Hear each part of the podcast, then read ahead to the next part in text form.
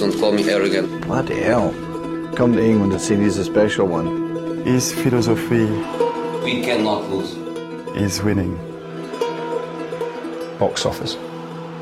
I didn't answer to Mr. Mourinho. Mind games? This was a game of football, come on.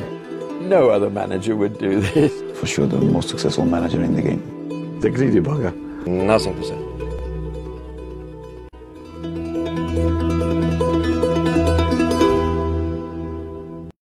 穆里尼奥为什么不行了？这是大家最近最关心的一个话题。在我的认知当中，穆里尼奥失去了对自己的控制，对自己理性的控制，这是他和切尔西这个赛季遭遇如此惨痛开局的一个最重要的原因。在福格森过去出的两版自传当中，“控制 ”（control） 这个词其实是出现频率最高的。福格森就认为，作为一个职业主教练，对于球队、对于俱乐部、对于周边环境、对于媒体的控制。是一个职业教练成功最主要的一个原因，而穆里尼奥其实长久以来非常羡慕福格森以及温格这样的 manager，就因为一个足球经理，一个 football manager 会比一个 head coach 对于俱乐部、对于周边环境的控制力要强很多。但是他似乎在切尔西两度执教都没有能够成为一个名正言顺的一个 manager。这当中，首先我们看到的是这个赛季。穆里尼奥对于一队、对于更衣室的失控，豪门更衣室的矛盾传闻素来可信度不高，但权威媒体 BBC 却在十一月一日爆料，有一位切尔西一线队球员表示，他宁可输球也不愿为穆里尼奥争胜。这样一个大新闻，又给切尔西更衣室投下一颗重磅炸弹。捉内鬼，短期内或许又将成为穆家军的主题。为什么会出现这样更衣室的矛盾？我感觉这可能还是穆里尼奥在管理球队内部管理这方面出现了一定的状况。在上一个赛季，穆里尼奥使用过的呃夺冠的阵容当中啊，他不是一个特别喜欢大面积轮换的一个教练。那呃有九名主力队员在联赛当中出场，达到了二十八次，这其实在英超呃所有的球队当中次数是最多的。这个赛季成绩不佳啊，穆里尼奥对于他的几个核心球员，刨开这个受伤要到十二月份才能复出的库尔图瓦，不管是中卫队长特里，中场的进攻组织核心法布里亚斯，还是前场的这个英超最佳球员阿扎尔，当他们状态出现下滑的时候，穆里尼奥其实使用了各种方法，想要重新激活他们的最佳状态。这当中包括了这种胡萝卜加大棒的办法，比如说赛季初啊，将特里从这个主力阵容当中撤下。包括啊，对于阿扎尔直接的批评，以及对利物浦这场比赛五十八分钟将阿扎尔替换下场，啊，包括对利物浦这场联赛之前，他强调说法布里亚斯是球队当中一个很有韧劲、很有精神力量的一个球员，但是却没有把法布里亚斯放进他的主力阵容，以及对马蒂奇的诸多做法，在一场比赛当中将他替换上，又把他换下，呃，我觉得穆里尼奥其实都在很努力，尽可能用各种方式去。尝试激活他的这些球星们、这些主力队员们，但是现在的收效非常糟糕。以往如果在曼联，谁不听话、谁不拼命，那他只有一个结果，就是被福格森撵走。同样的，阿森纳的 boss，我们第一个想到的是温格，但切尔西的 boss，您觉得是穆里尼奥，还是十年内换十次教练的阿布呢？失控的第二个层面呢，是俱俱乐部这方面的控制。那穆里尼奥其实一直以来两次在切尔西执教，他都是一个主教练，他其实并不是一个完整意义上的 manager。我们会不断的会分析他跟俱乐部管理层之间的各种矛盾。其实，切尔西到底有多少管理层？切尔西的管理层只有一个人，就是阿布，一切的决定最终都要通过阿布来做出决定。当然，这当中包括了一位阿布的前女助理啊，现在是球队的转会总监，但是。这位女助理的一切，我估计也是在执行着阿布的旨意。那我们看到穆里尼奥对于这一个赛季的准备方面出现了很多问题啊，有人把它归纳为一些战术或者说一个主教练布局方面的问题。例如，新赛季，呃，切尔西的集结是七月十五号，这是英超所有球队当中最晚的一个时间。在欧洲各个豪门当中，切尔西和尤文图斯集结时间是最晚的。那他们赛季前的训练营准备肯定不足啊！尤文图斯现在在意甲当中状况也很糟糕。对于新赛季的准备，穆里尼奥到底有多少话语权？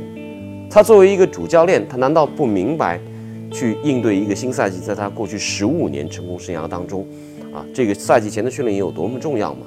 我相信穆里尼奥是明白，但是这些决定未必是他一个人能说了算的。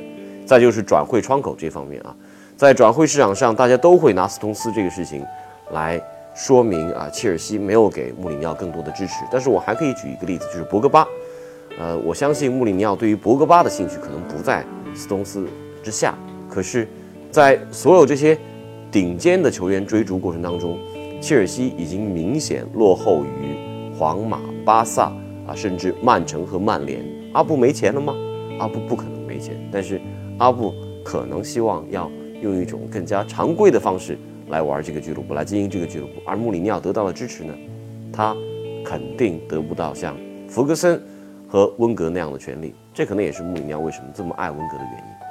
失控的第三个层次，可能是最核心的一个层次，就是穆里尼奥失去了对自己的控制。呃，我从来不认为穆里尼奥是一个完全理性的人啊，好多人都觉得他是一个精算师，他做的一切的决定，比如说，呃，他在对于媒体的这种一些攻击性、一些挑衅性的一些话语，对于裁判的呃一些影响，认为都是穆里尼奥做过精心测算的，不断的在给别人挖陷阱。我觉得穆里尼奥其实他的理性和他的激情和他的感性是糅合在一起，他还是一个挺拉丁化的一个教练。但是理性的控制在巨大的压力之下可能越来越弱。呃，比如说我们看到赛季初联赛第一场啊，这个对于对一门的事件，我感觉这是穆里尼奥在现场在压力之下失控的一种情绪。穆里尼奥的场外危机始于他对队医伊娃的责骂。虽然最终伊娃被逐出球队，英足总宣布穆里尼奥无罪，但这却直接动摇了军心。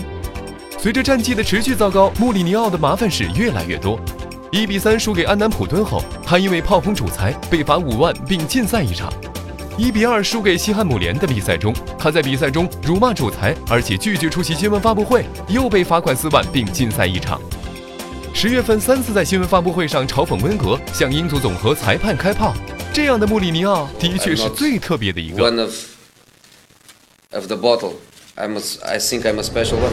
不断的在每一轮比赛之后爆发，我感觉穆里尼奥可能让队员都感觉到他对于这种局势的控制在下降，穆里尼奥的信心在下降，他可能不再是以前那个啊那么让球员相信、愿意为他付出一切去争取胜利的那么一个教练了。所以还有好多因素在反映着这一切。呃，前面我提到过他跟温格的关系，他大概有连续有好几轮比赛，呃，完赛之后要用各种方式去攻击温格啊。另外呢，他对于裁判的攻击，我看过他们跟利物浦的这场比赛，包括此前输给西汉姆联、输给南普敦的比赛，有一些判罚确实存在问题的。比如说，呃，对西汉姆联那场比赛，法布里亚斯的进球到底是不是一个越位球啊？包括对利物浦这场比赛，卢卡斯。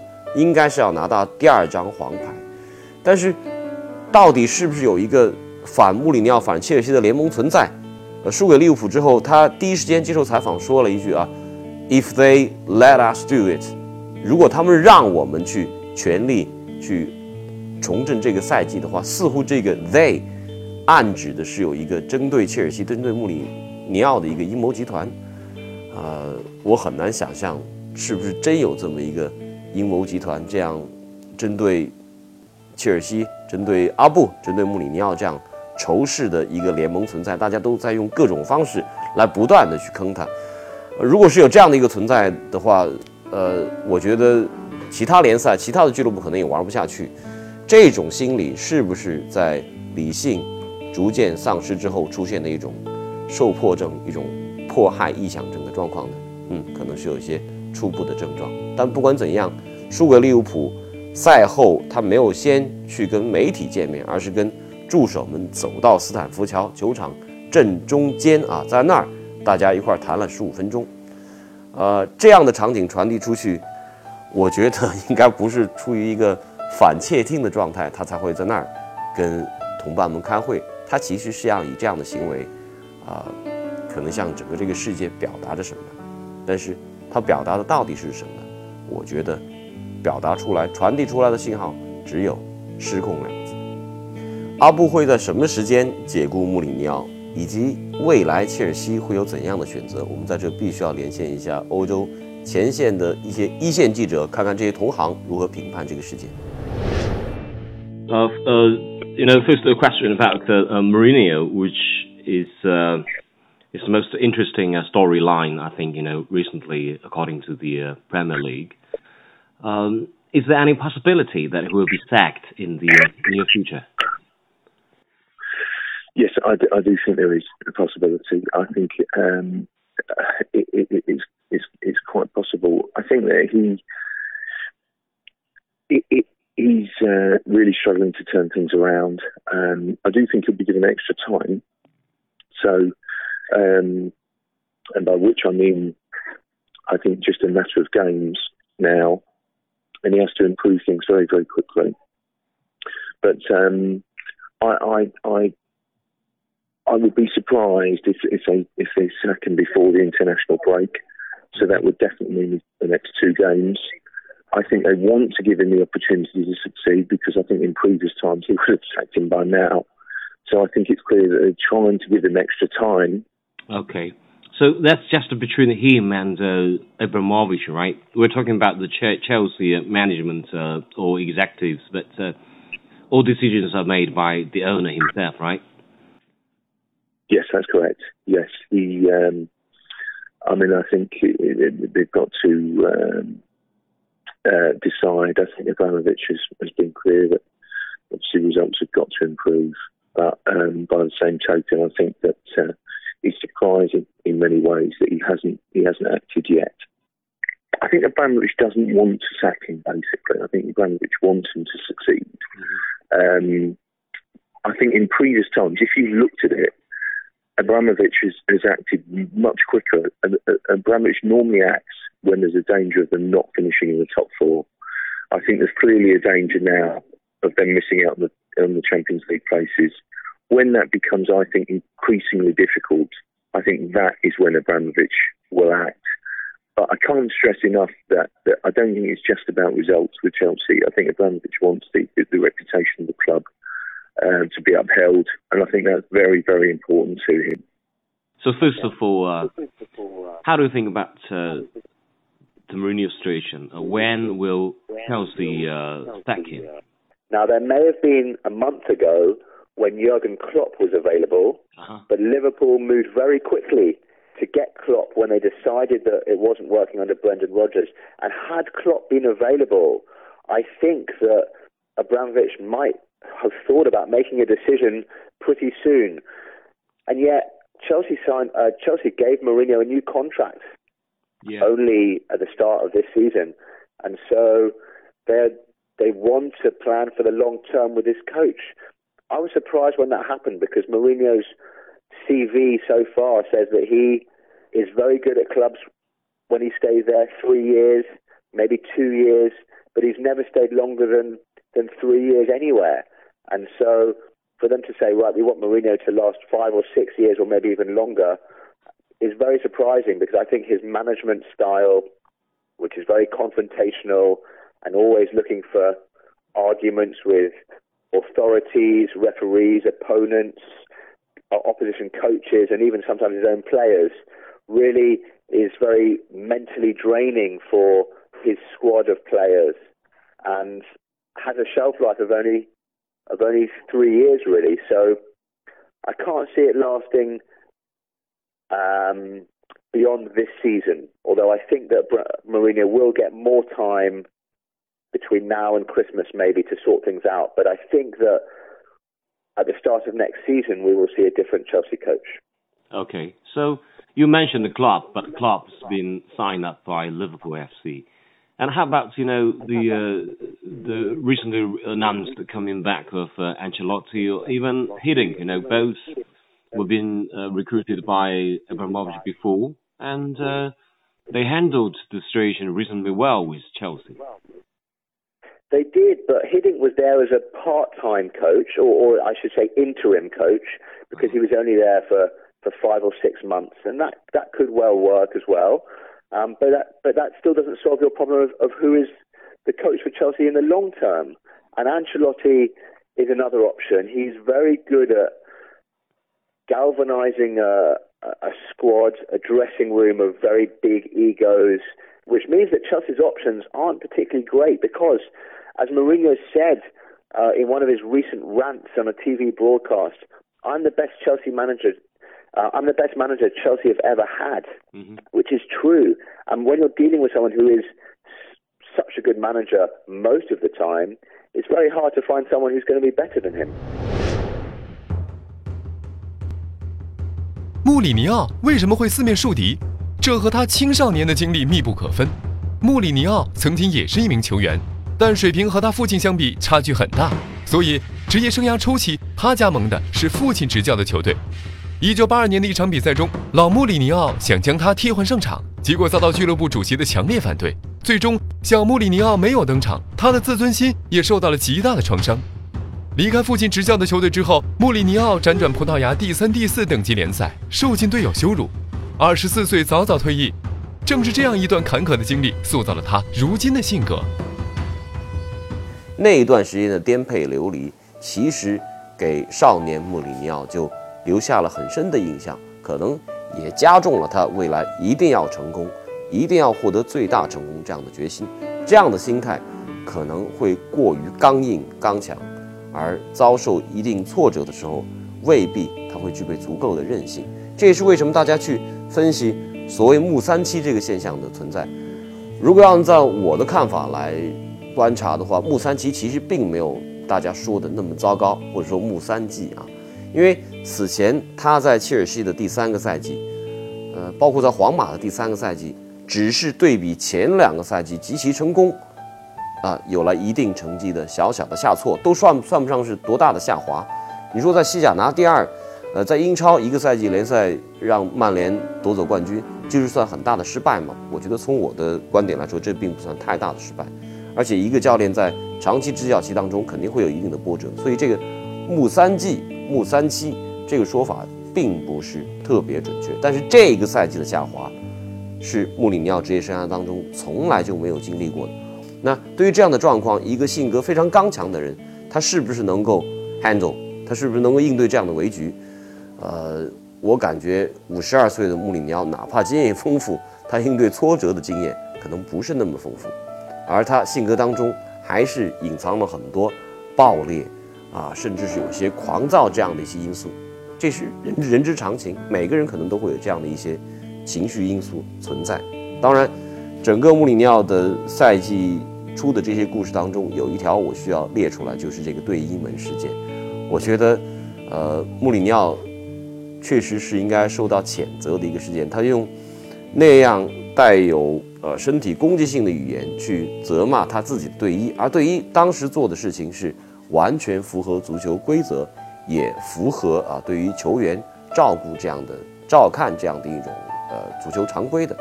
穆里尼奥为了胜利，呃，而让自己的队员承受一定受伤风险的话。我觉得这不是一个明智，也不是一个人性的决定。但是穆里尼奥为什么会有这样的话语对一个女性爆发出来？大家有没有去了解一下？拉丁人，拉丁人爆出这样的粗口可能性，可能要比英美人士高很多。穆里尼奥能不能够度过这一关？从我现在通过英国媒体收集的各种反应来看，包括英国很多业内人士的分析啊，他们都不看好穆里尼奥度过这一关啊。呃，如果要说什么时候解雇穆里尼奥，可能。这个国家队的比赛周，这是一个档期，或者说再给他多两轮机会，呃，但是从一个英超球迷的角度来说，我特别特别希望穆里尼奥能够度过这一关，因为这样的个性教练，这样一定意义上定义了过去十年、十五年欧洲足球的教练是不可多得的。呃，在英超联赛当中，需要这样世界顶级教练的存在，需要他带领他的球队能够度过这样的险滩，未来能够让切尔西，让整个英超。保持更强的竞争力。在一个福格森、里皮和卡佩罗已经退役的一个年代，在温格、包括博斯克这些名帅都已经接近职业生涯终点的时代，我觉得现在欧洲中生代教练当中最让人关注的就是穆里尼奥、瓜迪奥拉跟克洛普这三位。我非常期待他们能够长久在英超、在欧冠的舞台上能够不断的竞技，带领各自的球队打出各种不同风格的足球比赛。这也是。作为球迷，我们特别期待穆里尼奥能够长久在英超、在切尔西存在的一个最重要的一个原因。关于这个话题，我们会在十一月九日中午十三点啊到下午十四点这一个小时间，在新浪微博上。透过刺客足球和超级言论两个账号跟大家进行深度的探讨。届时，我自己将会在新浪微博上跟大家来直面沟通。这或许是未来这个节目在社交媒体上长久延续下去的另外一种表现方式。敬请。